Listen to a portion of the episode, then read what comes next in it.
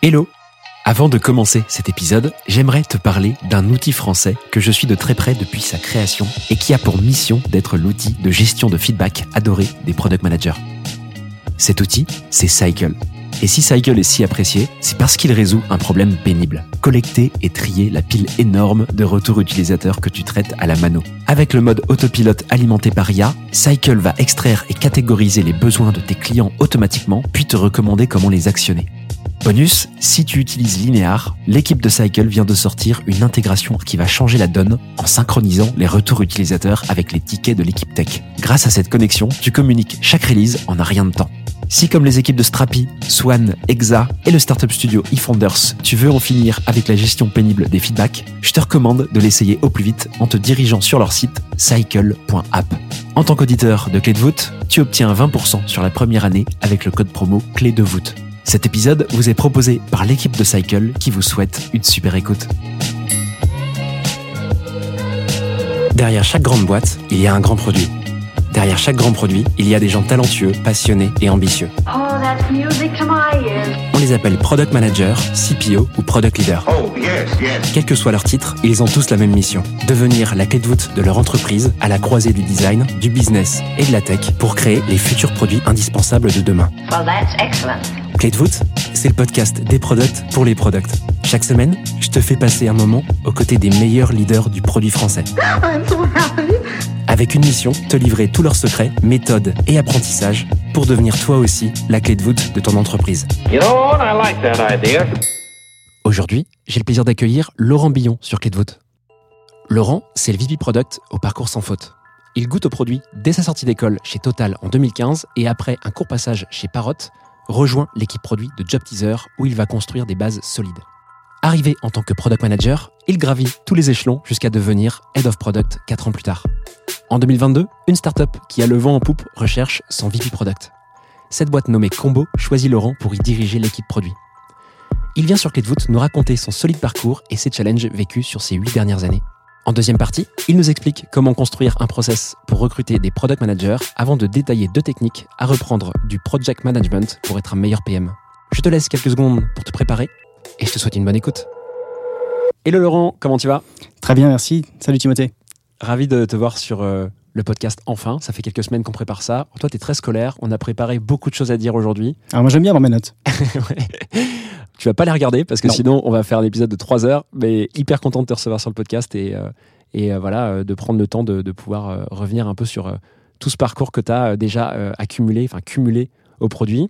Toi, Laurent, tu es actuellement dans une boîte qui s'appelle Combo. Toi, Laurent, c'est pas ta première expérience. Combo, évidemment, comme la plupart de mes invités. Tu as commencé au produit dans une autre boîte. Et euh, bah, d'ailleurs, comment te vient ce goût euh, pour le produit? Est-ce que euh, tu as su directement que tu voulais faire ça? Euh, ouais, j'ai eu beaucoup de chance parce que je savais dès la sortie d'école que je voulais absolument faire PM.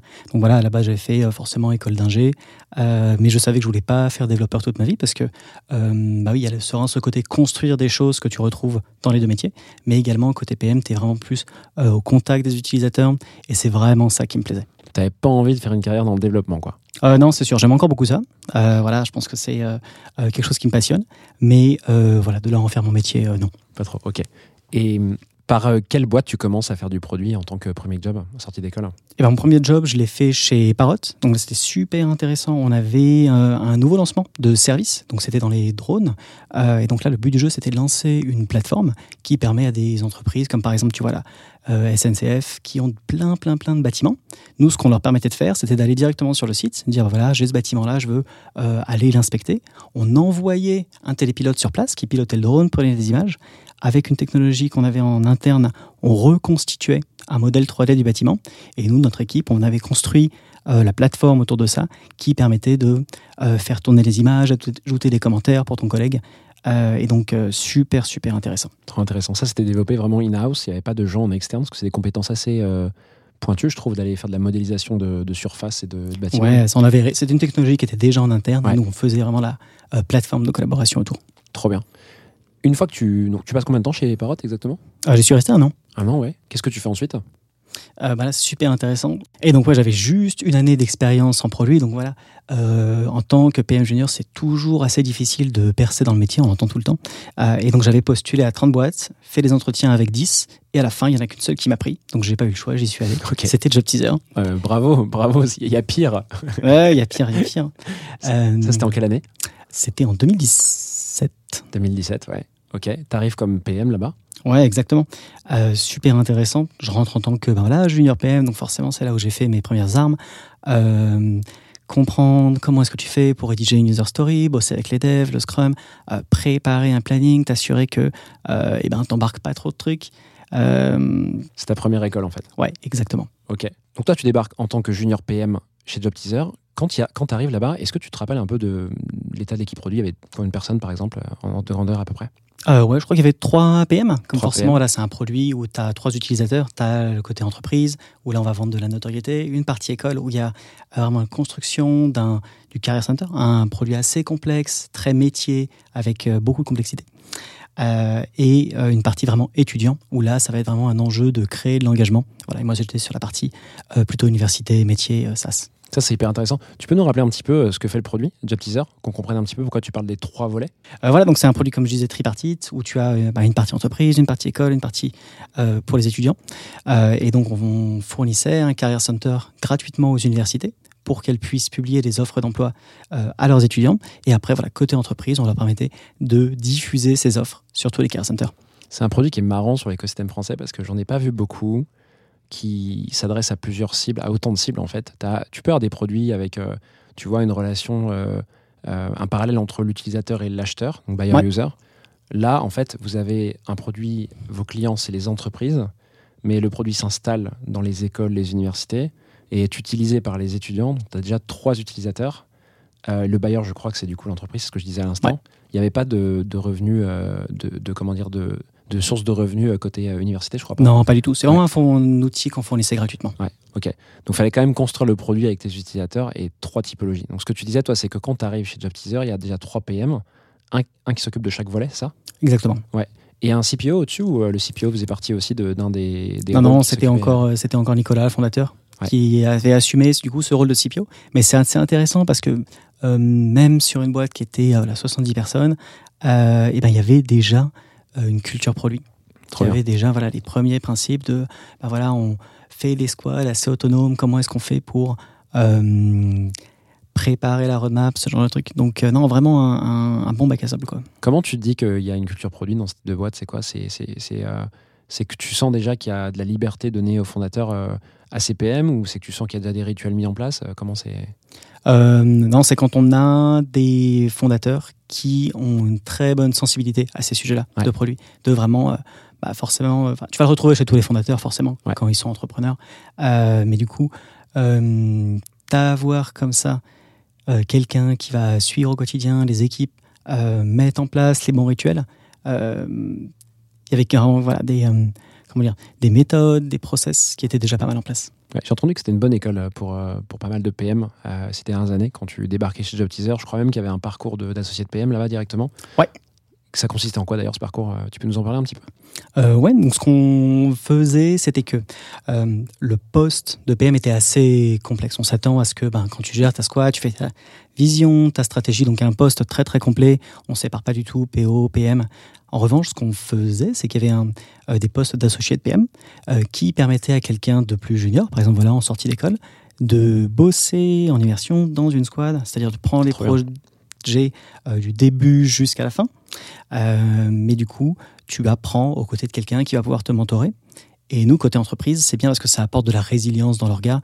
Voilà, le jour où le PM va aller changer de, de scope, changer de boîte, et ben on a quelqu'un qui peut soit prendre l'intérim, soit prendre la suite. Prendre sa place, c'est trop bien. Ouais. Exactement. Je connais pas beaucoup d'autres boîtes qui le mettent en place en France. Je sais que c'est assez courant aux US. Ouais, c'est des parcours plutôt rotationnels, Ouais. où tu vas aller dans différentes équipes. Ouais, tu le vois pas mal chez euh, Google, chez les GAFA par exemple, euh, Ouais. les associés de PM. Google, Meta. Hyper intéressant. Et euh, donc toi, tu passes combien de temps chez Job Teaser? Ah, j'y suis resté pendant 5 ans. Ouais, 5 ans, ok. Et tu passes de. Donc, tu arrives junior PM, Exactement. tu finis head off. Ouais. Tu étais head off de quelle partie de, de- du produit? La partie université. Partie université, ok. Donc toi, tu ramenais pas l'argent directement, par contre, tu étais critique dans l'installation du produit pour que les étudiants le voient. Quoi. Non, exactement, ouais. Et c'était pas. Ouais, une partie assez difficile parce que si tu veux, les universités, bon, bah. euh, allez, des écoles, il y en a quoi 200, 300 en France. Ça fait un pool de clients qui est finalement assez peu. Mm. Et euh, euh, ça fait que euh, bah, chaque client compte. Et donc, du coup, c'est toujours une euh, priorisation entre comment est-ce que tu fais pour euh, gérer un peu cette demande spécifique. Tu peux pas te permettre de perdre l'université. Ah, c'est hyper chaud ça. En plus, vous aviez une priorisation donc, sur chacun des produits, euh, chacun des personas. Ouais. Et une, priorisation complexe euh, par persona, comme euh, tout PM en fait, euh, globalement. D'ailleurs, c'est- Vous aviez des roadmaps qui étaient communes du coup ou vous aviez une roadmap par, par persona finalement là-bas? De la même manière que chaque squad possède un petit peu sa roadmap, euh, il y a une euh, voilà, priorité stratégique, des gros master plans qui sont faits pour synchroniser un petit peu tout le monde. Mais euh, voilà, globalement, chaque squad, chaque PM est responsable euh, d'emmener sa roadmap. Ok, très clair. Donc tu fais 5 ans là-bas, ça c'était jusqu'en 2021, 22 2022. 2022, ok, donc euh, tout récemment, tu as quitté euh, Job Teaser et tu débarques dans une boîte qui s'appelle Combo. Ouais. Ouais. Dont tu es euh, actuellement à quel rôle suis VP Product chez Combo. À quoi ressemble l'équipe aujourd'hui chez Combo Quand, quand tu arrives et il y a eu une progression avec maintenant, peut-être euh, Ouais, euh, euh, donc l'idée c'est qu'on a fait une levée de fonds donc juste avant que j'arrive, en fin d'année 2021. Et donc le but du jeu c'était forcément de faire grandir l'équipe produit. Donc on avait une équipe qui était déjà en place avec euh, des personnes qui étaient euh, sur le cœur produit. Donc des choses assez complexes. On fait euh, vraiment des calculs où il faut absolument prendre en compte tout ce qui va être les règles de code du travail qui peuvent vachement changer. Euh, donc, donc une équipe produit euh, qui aime la complexité. euh, sur un produit où justement toute la valeur va aller se créer quand on va réussir à simplifier, abstraire la complexité pour nos utilisateurs. C'est vraiment, je pense que c'est le type de produit que je préfère. Ok.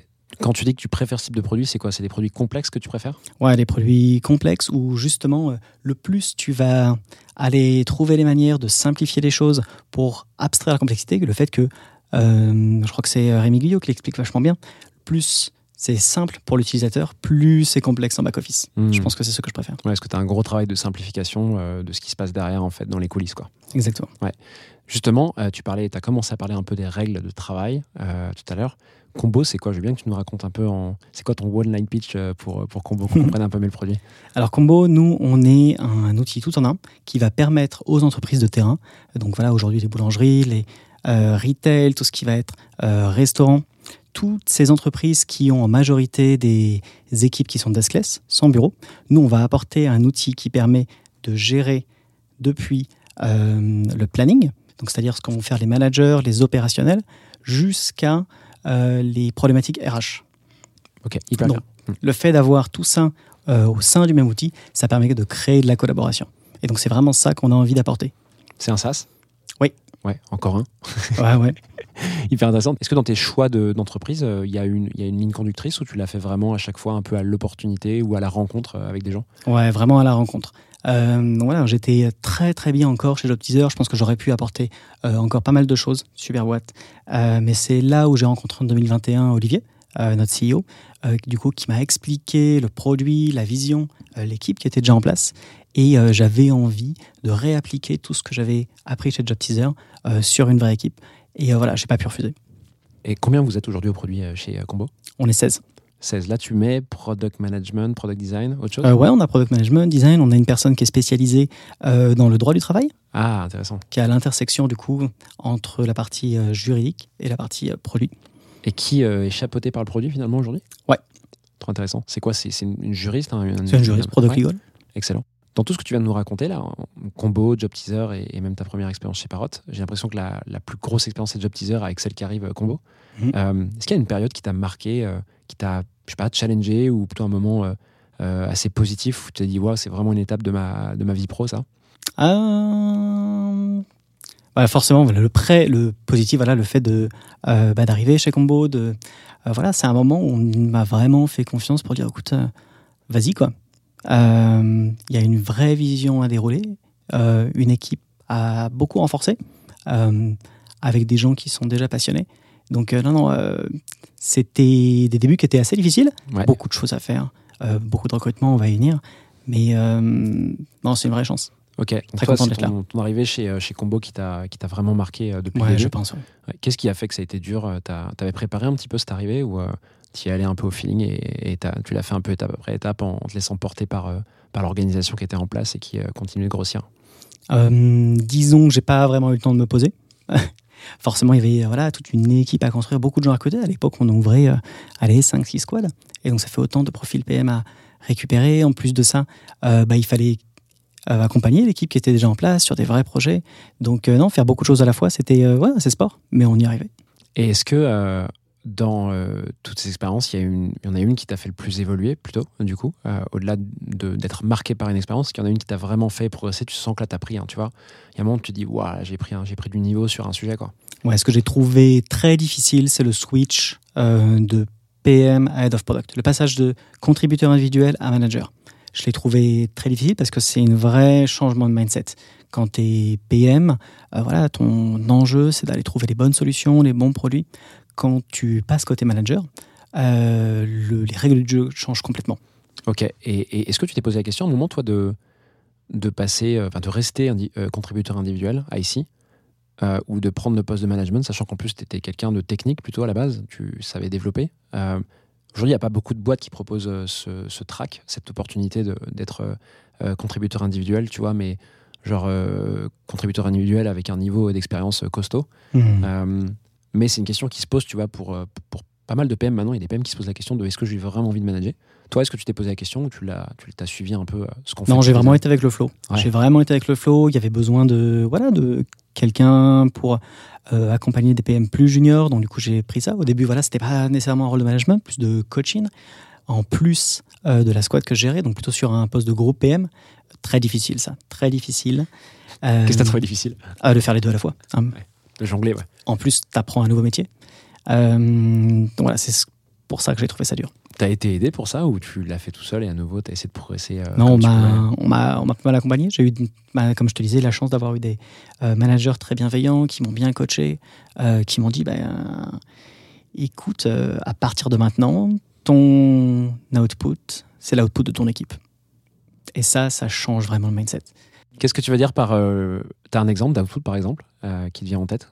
Ah, bah, quand t'es, bah, quand t'es PM, tu gères tes propres projets. Ouais. Et après, quand t'es head off, en fait, on, on va pas regarder du tout toutes tes contributions individuelles. Ouais. La question, c'est est-ce que euh, les PM qui sont dans ton équipe réussissent? Est-ce que euh, ils vont aller chercher les bons problèmes? Est-ce qu'ils vont être dans le, ouais, dans- vraiment dans une position de réussite? Et donc, euh, ça veut dire, euh, voilà, si tu as un PM qui euh, réussit pas bien, ça presse devant toute l'entreprise, bah, en fait, c'est ton problème. Si euh, il y en a un qui démissionne alors que tu l'as pas vu venir, c'est ton problème aussi. Tu prends ta responsabilité, un peu comme un entrepreneur d'ailleurs, de la prendre, même si, euh, tu vois, il y a des boîtes très grosses où en fait, il y a par exemple une erreur de recrutement, on va dire que c'est de la faute de la personne qui part ou qui vient de se faire licencier, mais en fait, euh, globalement, l'erreur, elle revient toujours à la même personne, c'est l'entrepreneur, c'est toi qui l'as recruté en amont, quoi. En tant que manager, c'est pareil, quoi. C'est-à-dire que il y a un moment, s'il y a un truc qui foire, c'est que tu as foiré un truc, quoi. Ouais, exactement. Euh, même si bien sûr que je dis pas que tout est à 100% de ta faute, il peut y avoir aussi des choses provoquées par la personne en question, mais il y a un moment où en fait tu aurais dû déceler que ça allait, euh, ça allait euh, se louper quoi. Ouais, c'est ta responsabilité Ça, de mettre dur. la personne dans la position de réussir. Ouais, ça c'est dur.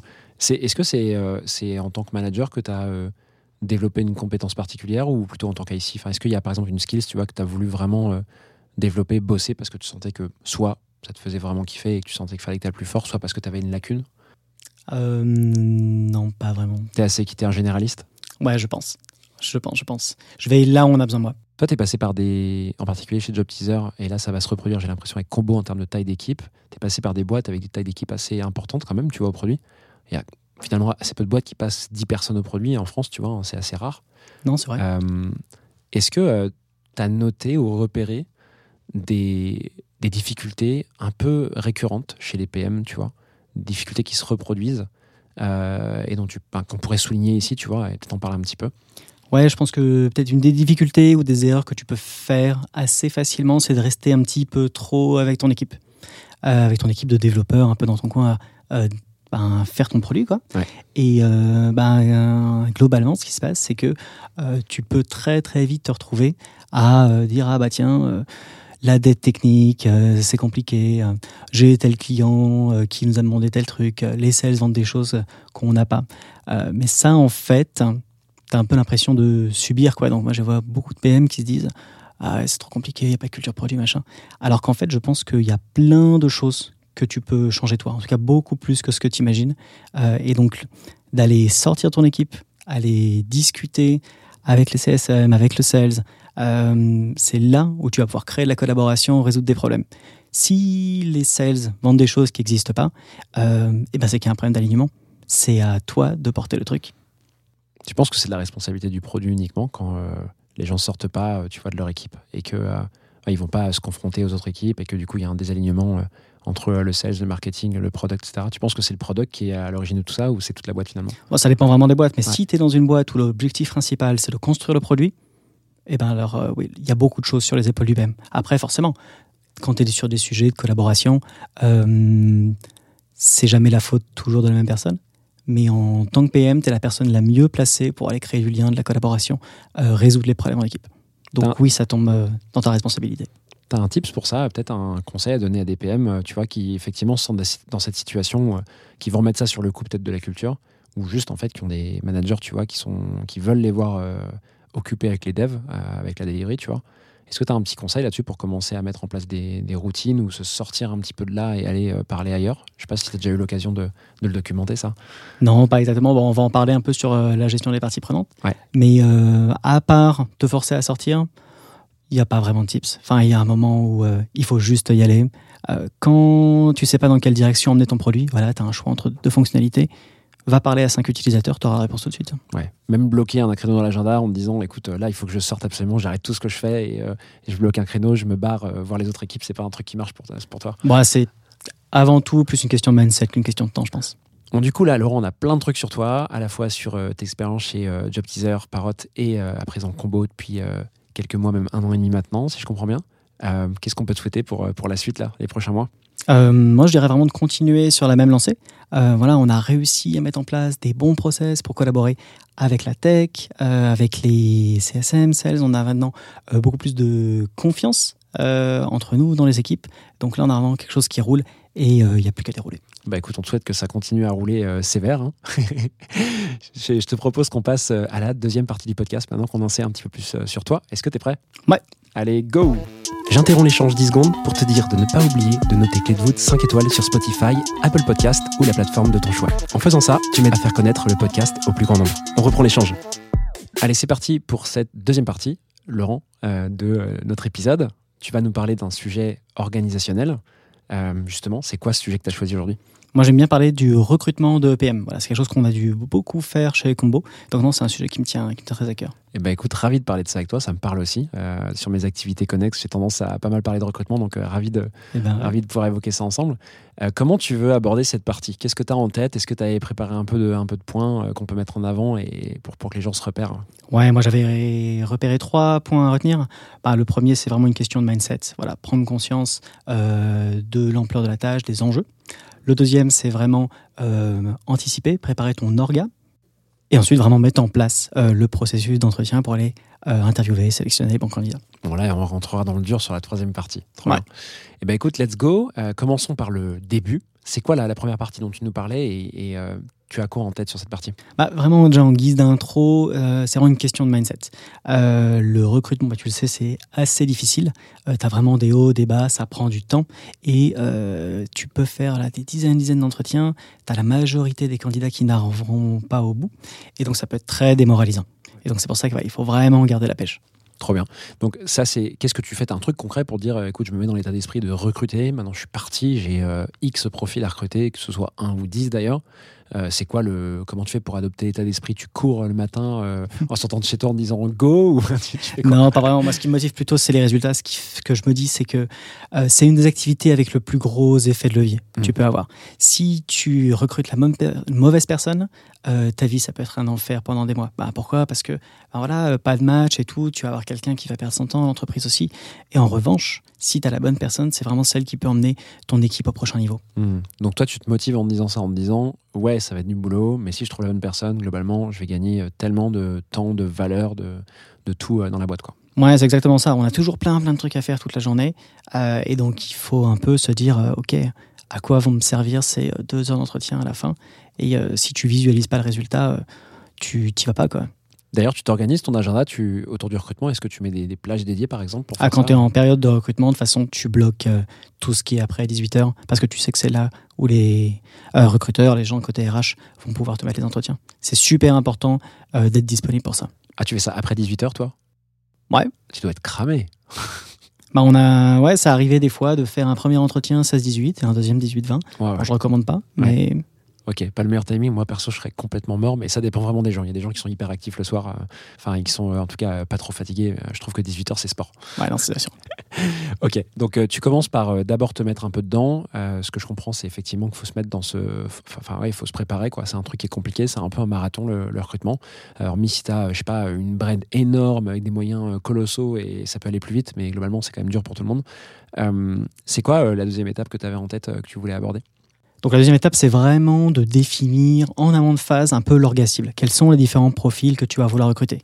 Euh, Nous, ce qu'on avait fait avec notre CTO, c'était de se dire, eh ben, on va avoir tel squad qui va aller bosser sur tel sujet, tel sujet, tel sujet, euh, de pouvoir préparer un maximum en amont ça pour pouvoir exactement te dire bah, quel est un petit peu le profil de PM euh, que je vais avoir besoin sur chaque squad.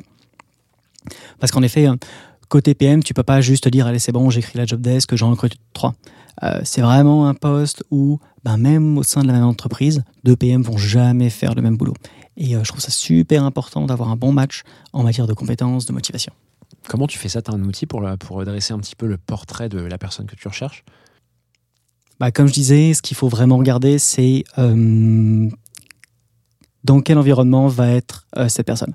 Euh, quels vont être les produits sur lesquels la squad va être amenée à travailler euh, à court terme, quelles vont être un petit peu les opportunités à adresser, quels vont être à la limite tu les éléments de personnalité? Par exemple, nous, on a une squad qui bosse sur la partie Core Engine, c'est-à-dire tout le moteur de calcul avec les conventions collectives. Là-dessus, on est allé chercher quelqu'un à qui ça faisait pas peur d'être sur ce genre de produit. Euh, quelqu'un qui a vraiment un mindset plateforme, faire des produits à destination des autres équipes de l'entreprise. Euh, par exemple, voilà, sur une squad comme ça, un PM grosse, par exemple, ça ne peut pas du tout marcher. Ok, hyper intéressant. Et, ça, se, ça se construit comment cette, euh, Moi, ça fait penser au scorecard un petit peu, hein, ce que tu me racontes, hein, le fait de, de, tu vois, de dresser en fait un profil la personne que tu recherches. Tu le fais seul, ça, ou tu es accompagné de d'autres personnes avec qui tu travailles pour, pour dresser ce portrait? Ah bah non, on l'avait avant tout fait avec le CTO, euh, parce que voilà, on était dans une phase où euh, bon, on avait quelques squads en place, il fallait en ouvrir d'autres, donc savoir un petit peu euh, comment est-ce qu'on allait organiser cette équipe produit tech qui allait construire notre produit. Donc non, c'était le premier partenaire, et puis bien évidemment avec les RH.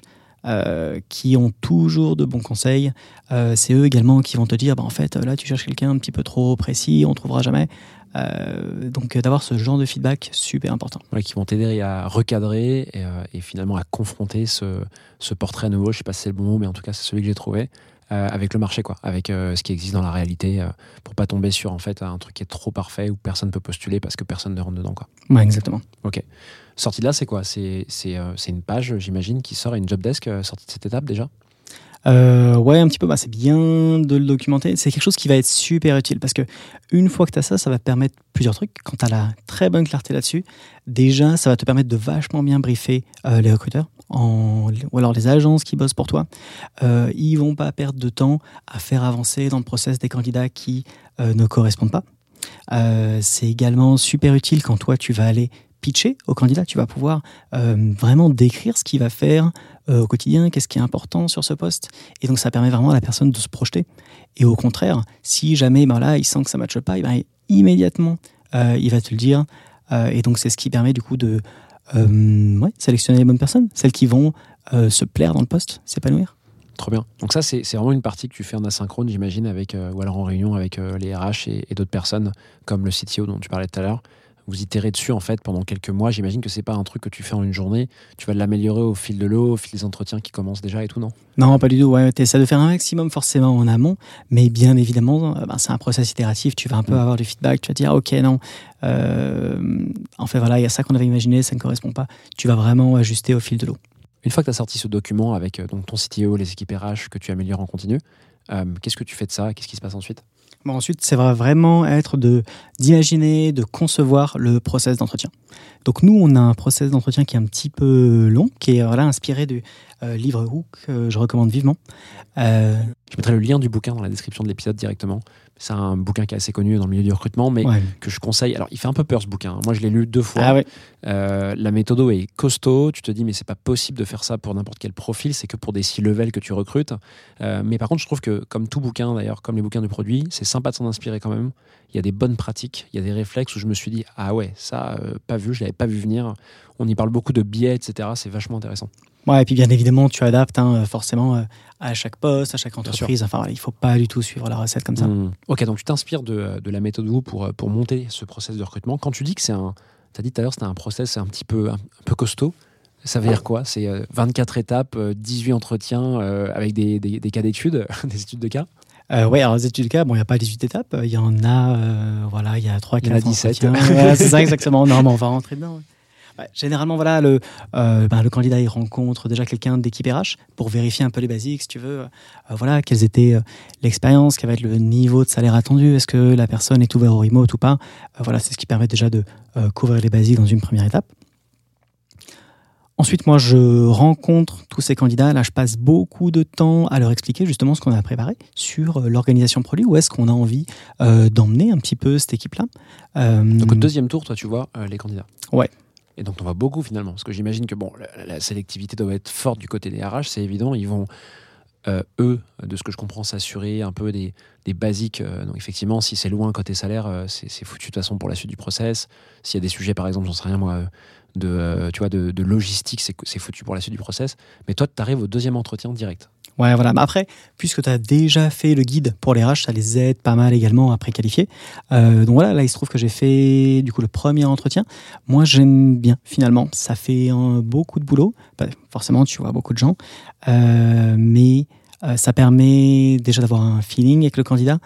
Ça permet d'expliquer un petit peu qu'est-ce qu'on a envie de faire avec l'équipe. Euh, par exemple, voilà, euh, quelle est la culture produit qu'on a envie de mettre, euh, quels sont les différents squads, les différents postes qu'on est en train d'ouvrir, ce qui va permettre vraiment à la personne de, euh, de comprendre, de se projeter. Et donc là, je passe beaucoup de temps finalement à répondre à ces questions avant de commencer avec mes questions. Ah, commencer avec tes questions. Et donc, justement, ça c'est intéressant. C'est un, c'est un entretien où tu fais déjà faire une étude de cas ou vraiment là tu es sur du fit, c'est-à-dire une, une- essayer de, de comprendre une relation entre vous deux, si elle, si elle va fonctionner ou pas? Non, ce deuxième entretien, c'est vraiment 45 minutes et c'est vraiment euh, euh, présenter l'entreprise, faire un fit. euh, les études de cas arrivent après. Ok, très bien. Qu'est-ce qui se passe, toi, sorti de là? Il y a encore un gros taux de sélection. Non pas que je veux pas que tu dises que tu n'es pas sélectif, mais est-ce que, comme pour la première étape, euh, à ce moment-là, il y a beaucoup de choses qui s'arrêtent Ou est-ce que tu vas quand même un peu plus systématiquement tester euh, les compétences et les connaissances de tes candidats Euh, non, là, c'est assez sélectif. Euh, globalement, il n'y a que 3, 4 candidats sur 10 euh, qui passent là. Au final, je pose pas mal de questions. Ce que je demande déjà, c'est voilà, quels sont les aspects du boulot de PM sur lequel le candidat, la candidate est vraiment excellent. C'est ce qui va me permettre de voir si sur son cœur d'expertise, ça va matcher avec ben, un des postes PM qui est ouvert. Ça, c'est vraiment important.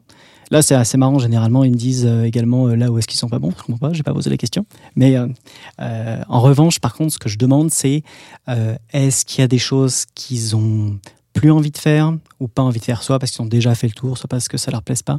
Voilà, moi, je me souviens d'une head of product à qui j'expliquais euh, bah, ce qu'on faisait, qu'on était en train de beaucoup renforcer l'équipe, qui m'a dit euh, ah ouais non, j'ai déjà fait ça une fois, euh, j'ai pas l'énergie de le refaire. De renforcer l'équipe Euh, ouais, de refaire quelque chose de zéro, c'est quelque Ouais. chose de su. Enfin, Ouais. tu l'as fait une fois, je peux comprendre que.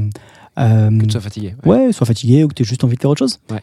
Et donc voilà, l'alignement des compétences, il est vachement important, mais du coup, l'alignement également des motivations. Ouais, donc là, tu vas vraiment chercher à cocher un peu les cases pour voir si euh, la personne, en l'occurrence, dans ses appétences, est-ce qu'elle sait faire ou moins faire, ça va coller avec votre boîte. On parle même pas là, à ce stade, euh, d'aller évaluer encore les connaissances, de s'assurer de ses connaissances. On parle juste de voir comment elle pourrait se placer, se positionner euh, chez Combo. Ouais, bah généralement, bah, j'ai plutôt recruté des profils seniors, donc ça veut dire qu'il y a déjà un peu quelques expériences, donc tu vois euh, quelles sont les boîtes dans lesquelles la personne a réussi. Euh, la partie vraiment skill test, on l'a fait aux entretiens d'après. Après, moi, j'aime bien poser voilà, un ou deux petits cas produits en cinq minutes, question du réveil, euh, pour voir si la personne a une, une bonne démarche produit. Ok, donc tu fais un petit exercice quand même euh, de gymnastique euh, d'études de cas. J'allais dire intellectuel, je sais pas si c'est intellectuel, je suis toujours méfiant un peu sur. Non, c'est le- vraiment plus pour voir s'il y a vraiment une, ouais, les bons réflexes produits, l'empathie utilisateur. Ouais. Ok, donc tu, tu cherches vraiment à aller chercher ça, enfin à aller sélectionner sur ça. Euh, Est-ce que tu revois les candidats à un moment dans le process, toi, ou c'est vraiment la seule fois où tu les vois? Non, bah, il se trouve que là, euh, on recrutait beaucoup de postes. On avait des PM qui étaient très, très, très euh, ben, occupés, forcément. Euh, J'avais pas encore de head of product. Donc, ça veut dire qu'à l'époque, c'est moi qui ai fait passer euh, beaucoup de cas produits. Et donc tu revenais à la troisième étape, c'est ça? Ouais, c'est ça. Donc, ça fait que euh, j'ai vu pas Costaud. mal les candidats. voilà. Bien évidemment, quand les premiers head of sont arrivés, euh, ils m'ont vachement aidé là-dessus. Bien sûr. Euh, mais ouais, il y en a beaucoup que j'ai dû faire moi-même. Ok. Et sur le, juste sur le deuxième tour, je vais te poser la question. Tu parlais du livre Who tout à l'heure. Euh, je sais plus le titre entier de ce livre, bref, mais c'est la méthode Who, effectivement. Je crois que c'est, euh, je crois que c'est euh, A Method for Hiring, je sais plus quoi, High players. Ouais, c'est ça. Euh, mais je mettrai à nouveau le, le lien dans la description de l'épisode. Est-ce que tu t'inspires de questions de ce bouquin sur ce deuxième entretien ou là, c'est des questions très product que tu poses et qui sont issues de ton expérience? Non, mais là, généralement, ce que je demande et qui est issu du livre, c'est voilà, qui étaient ces anciens managers, euh, quelle était un peu la relation avec ces anciens managers, combien sur 10 ils leur mettraient. Voilà, c'est un peu scolaire, mais Ouais. euh, globalement, les gens répondent assez, euh, enfin, vraiment tout le temps, tout le temps, de manière super sincère. Et non, ça permet vraiment de d'amener du coup ces candidats à prendre un regard un peu extérieur sur leurs compétences, quels sont les domaines sur lesquels ils se disent vraiment bons. Et donc, du coup, voilà, moi, ça m'aide à, à faire le match. Ah, C'est vrai qu'il y a ce truc dans la méthode, je me souviens parce que je l'ai lu il y a pas longtemps, qui dit, et que je trouve vraiment dur comme question, qui dit euh, dans la phrase Si je devais demander à ton manager ce qu'il pense de tes forces, euh, ou ce qu'il pense, enfin ce qu'il dirait de toi en gros, qu'est-ce qu'il dirait? Et alors, je sais que c'est pas exactement cette formulation, mais la formulation telle quelle de la méthode, elle veut dire quelque part, de toute façon, on va leur demander. Euh, ouais, exactement. Je me souviens de ça. Non, mais c'est super, c'est super. C'est super euh, dur, hein, c'est super dur. euh, ouais, non, mais c'est en plus, c'est. Euh, ouais, euh, dans- dans la méthode, ils disent bah voilà, surtout, tu demandes au candidat quel était le nom de son manager, tu ça. notes devant lui Exactement. le nom pour euh, pas que la personne demande, mais bon. C'est la quasi-intimidation en fait à ce ouais, stade. voilà, Euh, donc c'est vraiment une partie que j'aime moins. ouais, ouais. Euh, non, généralement, enfin, j'ai jamais eu de candidat. euh, Enfin, tous les candidats que j'ai eus ont vraiment joué le jeu, euh, vraiment donné. Voilà, une, euh, ils ont plutôt apprécié l'exercice de se mettre dans la peau de leur manager, se rappeler un petit peu euh, qu'est-ce qu'il leur disait. Euh, donc, ouais, d'introspection, de, se regarder. Et c'est bien que tu dises ça parce que, encore une fois, il faut pas l'appliquer à la lettre. C'est vrai que cette méthode, moi, je l'ai même, je même résumé, tu vois, j'avais pris des notes iPhone, Ouais. j'avais résumé tout le bouquin. Et quand j'ai revu mes notes, je me suis dit, mais, mais c'est, dur, quoi. C'est un parcours du combattant. Je comprendrais pour un C-level, tu vois, euh, qui va te coûter 2 ou 3 millions à l'année en salaire Mhm. aux États-Unis. Euh, autant je, je, vois pas trop l'intérêt pour des gens, tu vois, qui sont encore à un stade de middle management ou autre. Euh, Peut-être que je me trompe. Hein. Je suis pas un expert du recrutement non plus. hein. Euh, à ce point-là, j'ai pas fait d'études là-dedans. Tu as des gens qui vont très très loin dans la science du recrutement. Mais, mais ok. Donc, bref, ce que je retiens là-dessus, c'est que toi, tu t'en inspires. Tu vas prendre quelques questions, mais tu vas pas appliquer à la lettre ce- cette méthodologie. En, en tour numéro 2. Donc, tour numéro 3, tu disais que tu reprenais le flambeau du fait de votre organisation sur l'étude de cas. Ouais. Donc généralement, moi, je ouais. l'aime bien le faire avec un autre PM, voilà, quelqu'un de l'équipe en place, parce que euh, ça super intéressant. J'essaie de faire participer un maximum.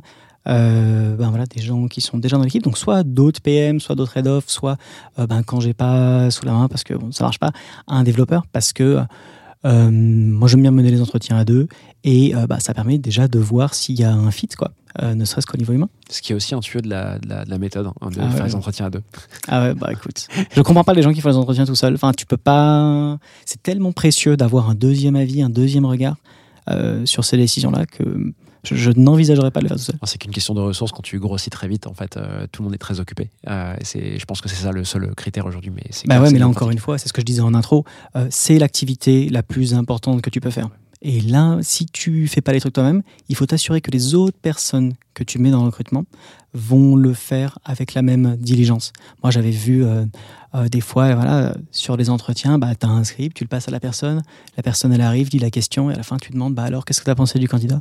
Moi, je sais pas trop, ça peut le faire. Ça, je trouve ça Ouais, lunaire. lunaire. Ouais, je suis d'accord avec toi.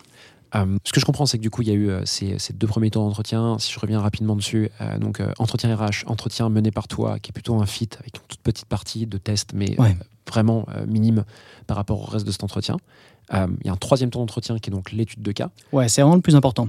Qu'est-ce que tu peux nous dire là-dessus ouais? Ouais, donc là, on va vraiment faire passer deux cas produits. Donc un premier cas produit qui est euh, vraiment, voilà, je présente avec beaucoup de support, de contexte utilisateur.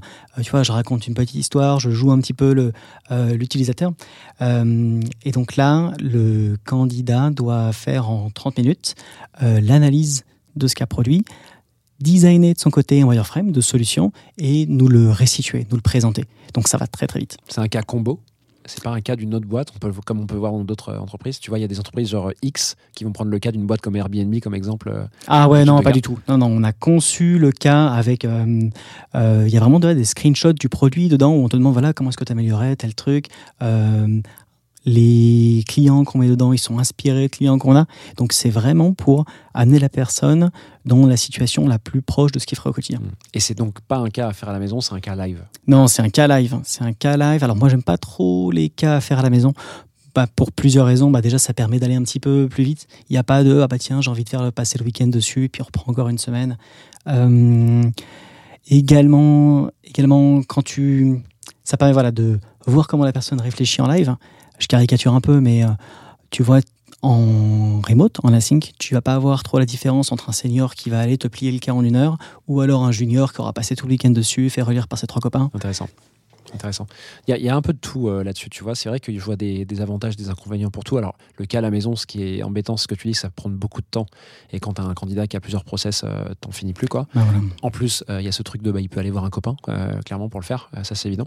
Le cas live, c'est bien. Par contre, je trouve que la seule, euh, c'est très personnel ce que je te dis, ça n'engage que moi. La seule euh, faille de ça, c'est que tu as des gens qui peuvent être très stressés. Et du coup, euh, ce stress, ce serait pas un stress de la vie réelle. Les PM doivent tenir le stress, mais dans d'autres configurations, tu vois. Pas des configurations d'examen. Maintenant, voilà, il y a des inconvénients et des avantages dans tout. Donc, euh, Ouais, c'est très vrai, c'est toujours un, équilibre. Et en effet, euh, donc moi, ce que je fais à chaque fois, c'est que je fais un maximum de choses pour mettre la personne en confiance. Il y a zéro question piège dans l'entretien. Euh, voilà, on est vraiment dans une situation bienveillante euh, c'est super important. Ok, hyper clair. Donc ça, c'est cet entretien en étude de cas. Tu disais qu'il y avait deux études de cas, c'est ça? Ouais, c'est ça. Donc le premier, c'est vraiment ça, cas produit. Ensuite, où tu euh, restitues, où c'est là, on va voir euh, qu'on va pouvoir poser quelques questions sur.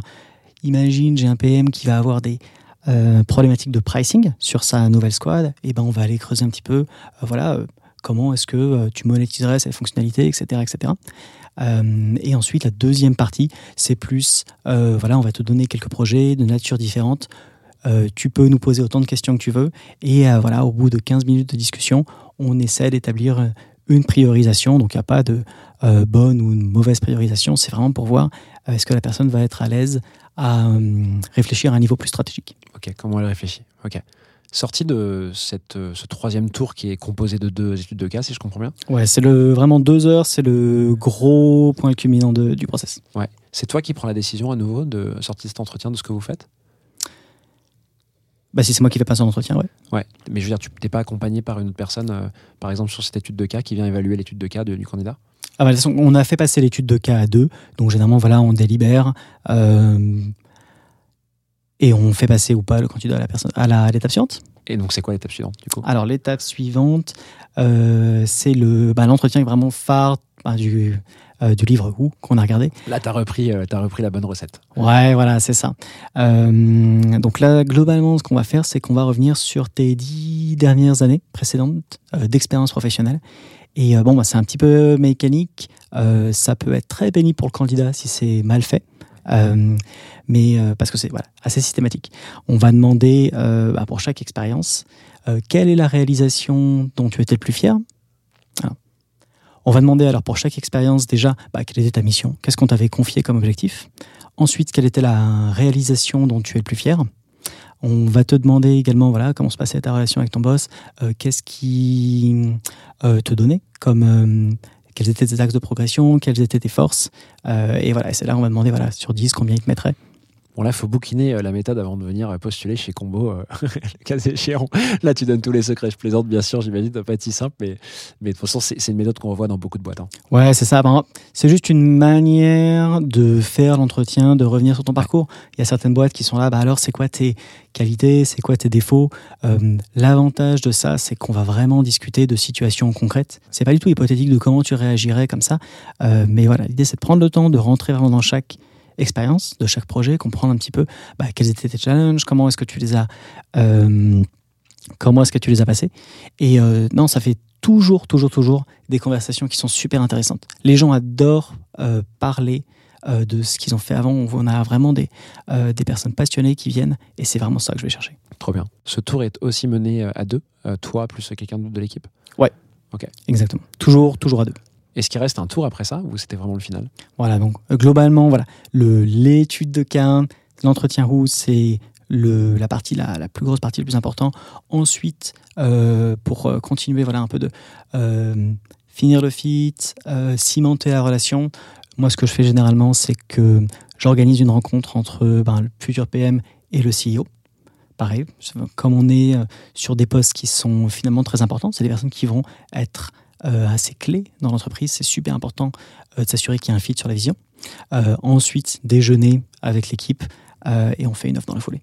Trop bien. Bon, bah finalement, il est pas si costaud que ça. C'est le, le contenu est costaud, mais c'est pas non plus un entretien, euh, un, un process d'entretien à huit étapes, quoi. Non, non, non. Quand tu l'expliques, ça peut faire long, mais euh, j'ai aucun candidat qui m'a dit ah bah non écoute c'est trop long Euh, généralement moi les retours que j'ai c'est ah bah ouais euh, ok il y avait beaucoup d'étapes mais en fait le plus je suis avancé dans le process le plus j'avais envie de venir je vois qu'il y avait une euh, voilà je vois qu'il y a une bonne culture produit j'ai rencontré des gens qui étaient intéressants parce que tu leur as montré exactement ce qu'ils allaient faire après. Et donc ça, le fait de pouvoir se projeter, c'est quelque chose qu'ils aiment bien. Est-ce que c'est un process que tu fais évoluer en fonction du niveau de seniorité que tu recrutes ou c'est à peu près le même, euh, que ce soit un junior ou quelqu'un d'un peu plus senior? Tu vas retrouver les mêmes étapes. Forcément, le niveau d'attente sera pas, ça sera pas le même. Ok, hyper clair. Trop bien. Bah écoute, merci beaucoup Laurent de nous avoir détaillé ton process de recrutement. J'espère que personne ne le, pique, euh, ne le piquera. en tout cas, non, hyper intéressant de voir comment vous faites. euh, et merci beaucoup pour ta transparence. On l'a pas encore fait sur Cloudwood, donc je pense que c'est un peu une première euh, de, de voir un peu comment vous avez construit le process de recrutement de PM chez Combo. Ouais, voilà. Après, le, le plus important, c'est vraiment de trouver celui qui marche bien pour ton entreprise. Il n'y a pas de recette à prendre direct. Vraiment Comme des, des bonnes idées. On s'en inspire, on pick up quelques éléments et on, on fait à sa sauce après. Trop bien. Et bien écoute, euh, maintenant que ça c'est fait, je te propose qu'on passe à la troisième partie de l'épisode. Est-ce que tu es prêt? Allez, allons-y. C'est parti.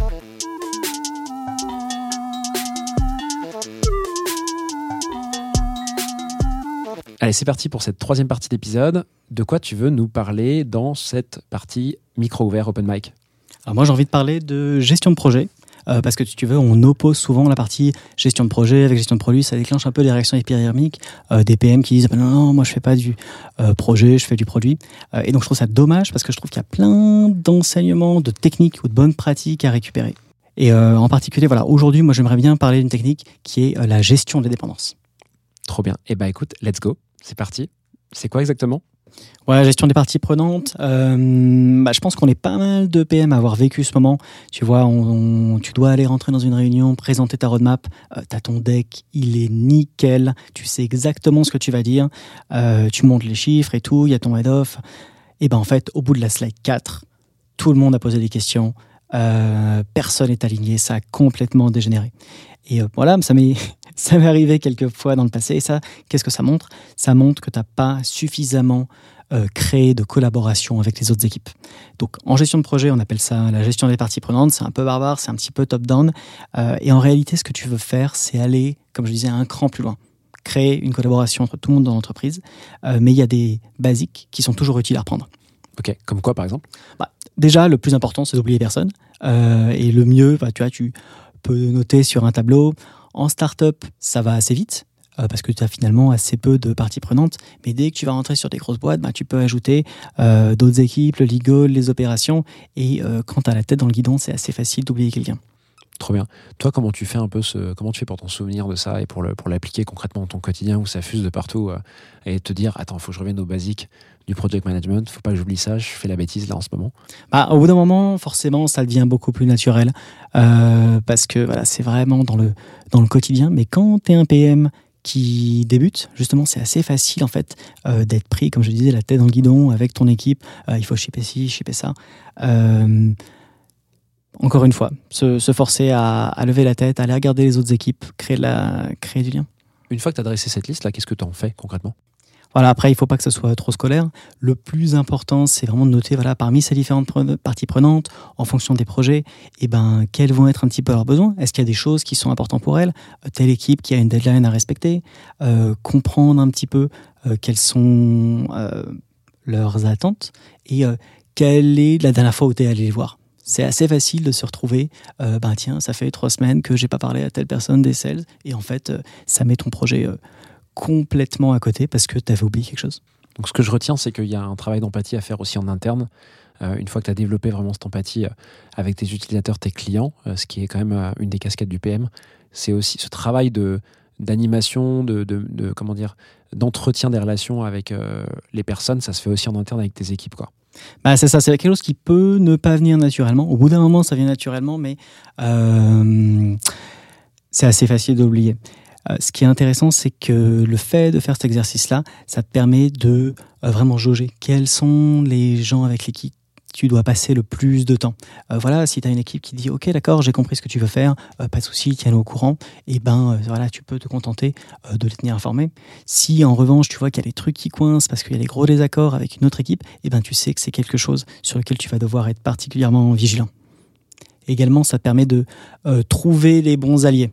Euh, tu vois, par exemple, parfois c'est un peu difficile de promouvoir des projets qui ont des impacts plutôt long terme plutôt que des quick wins. En revanche, si euh, tu vois, tu as un CEO qui est convaincu de ta stratégie, eh ben, ça peut être vraiment quelqu'un sur lequel t'appuyer.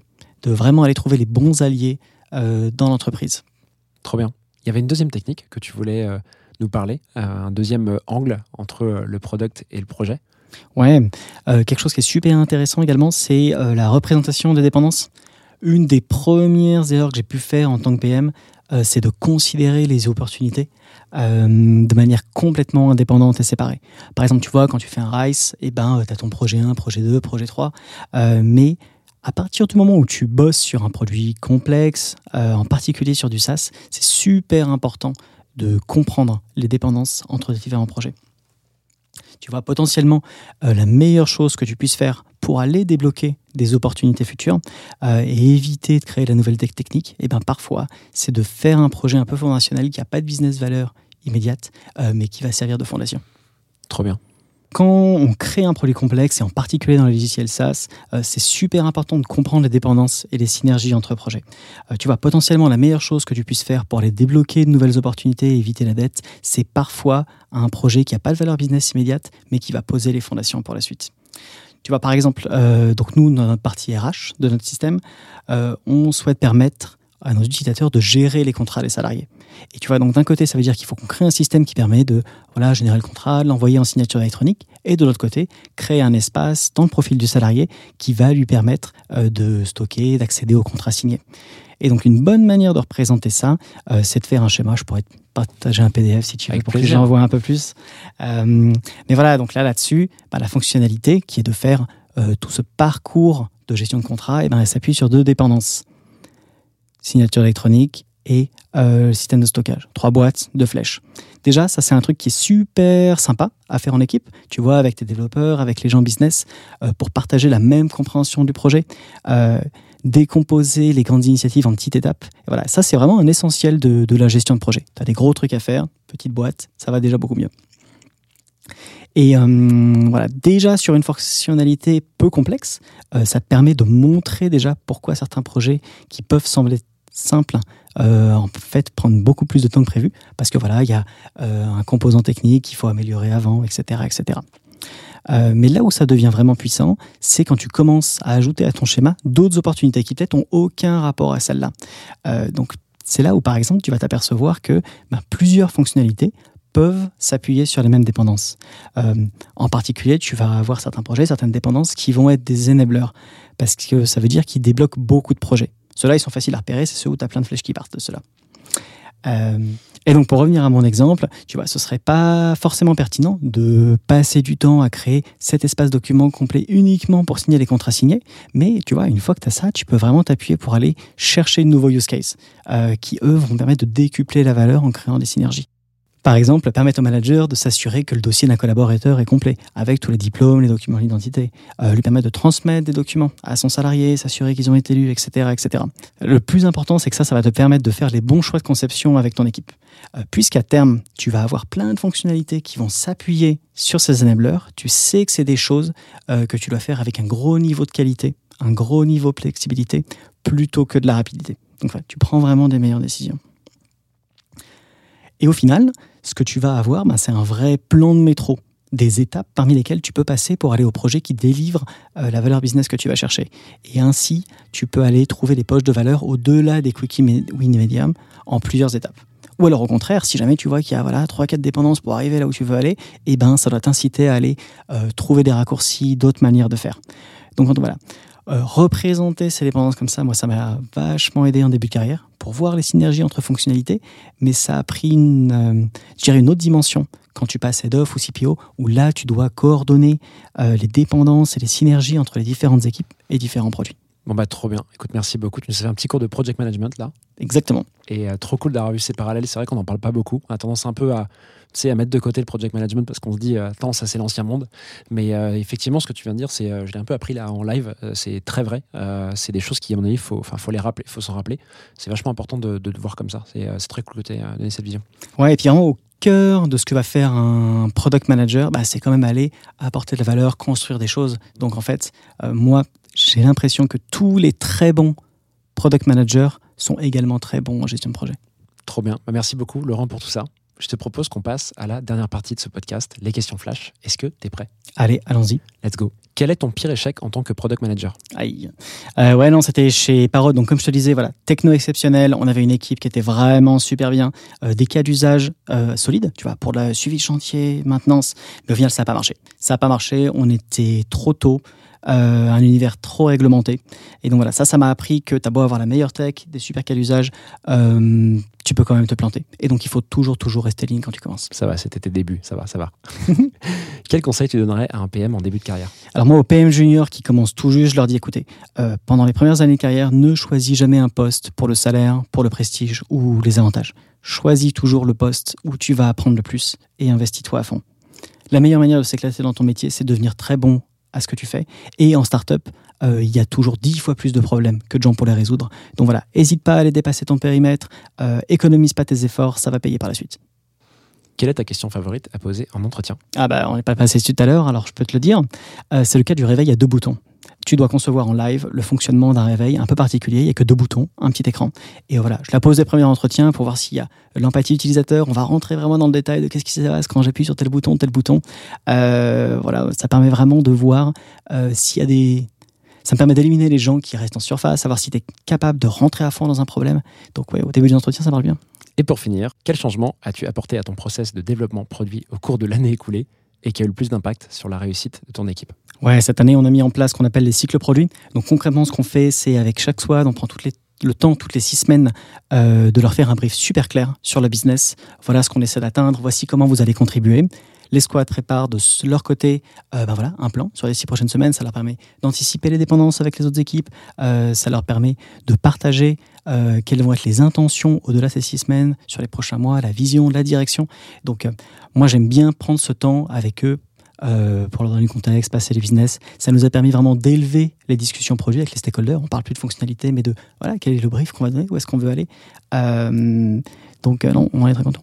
Trop cool. Merci beaucoup, Laurent, pour cet épisode. C'était trop cool de te recevoir et, et que tu me confies tout ça. Il y a eu beaucoup, beaucoup d'éléments là. Je suis sûr que ça va en aider plus d'un. Il y a évidemment, pour ceux et celles qui ne savent pas encore, un PDF récap sur cet épisode qui sera en version écrite. Vous pourrez faire avec un petit contrôle F une recherche et trouver tout ce que vous voulez sur cet épisode. Je te remercie encore d'être venu. C'est trop cool. J'espère qu'on aura l'occasion d'échanger à nouveau, que ce soit euh, dans ton expérience chez Combo euh, ou une, une expérience euh, future. Et puis, bah écoute, je te souhaite une bonne journée. Eh ben, allez, merci beaucoup, Timothée. Salut Voilà, j'espère que cet épisode t'a plu. I have everything here. Si c'est le cas, tu peux me soutenir de deux façons. Laisser 5 étoiles sur Apple Podcast ou Spotify et un petit commentaire, ou partager cet épisode à une personne de ton entourage. Oh, yes, yes. Je te remercie vraiment pour tes retours. C'est grâce à toi que j'améliore Clé de voûte pour le rendre utile à ton quotidien. Darling, this trip's an inspiration. Je te donne rendez-vous la semaine prochaine pour un tout nouvel épisode riche en contenu actionnable. À très vite